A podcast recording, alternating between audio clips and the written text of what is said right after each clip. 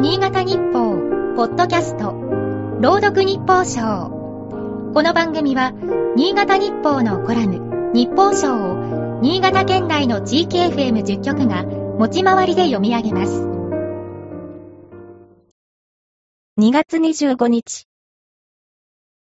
北海道での最新積雪は、2018年2月に幌加内町で観測された324センチだ。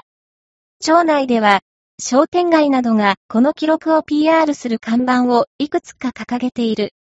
中には、三条市出身のプロレスラー、ジャイアント馬場さんが登場するものもある。身長209センチの馬場さんと比較して、いかに多くの雪が降ったかをアピールしているらしい。昨日、その馬場さん二人分を超える積雪を観測したのが津南町だ。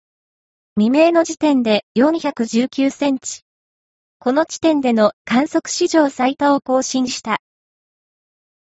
4メートルを超えるのは16年ぶり。見るものを威圧するような雪の量である。雪の壁がのしかかってくるようで息苦しささえ覚える。雪を資源と捉える考え方は定着したけれど、これほどの雪を目の前にすると災害と呼ばざるを得ない。住民の声が紙面に載っていた。午前1時過ぎから正午頃まで3回除雪をした。1日7回は除雪をしている。疲労困憊であろう。繰り返される降雪で体力は限界かもしれない。それでも雪を掘らねばならない。そうしなければ暮らしが破壊される。地元の方々には及ぶべくもないが、魚沼地域で勤務した際にはよく雪掘りをした。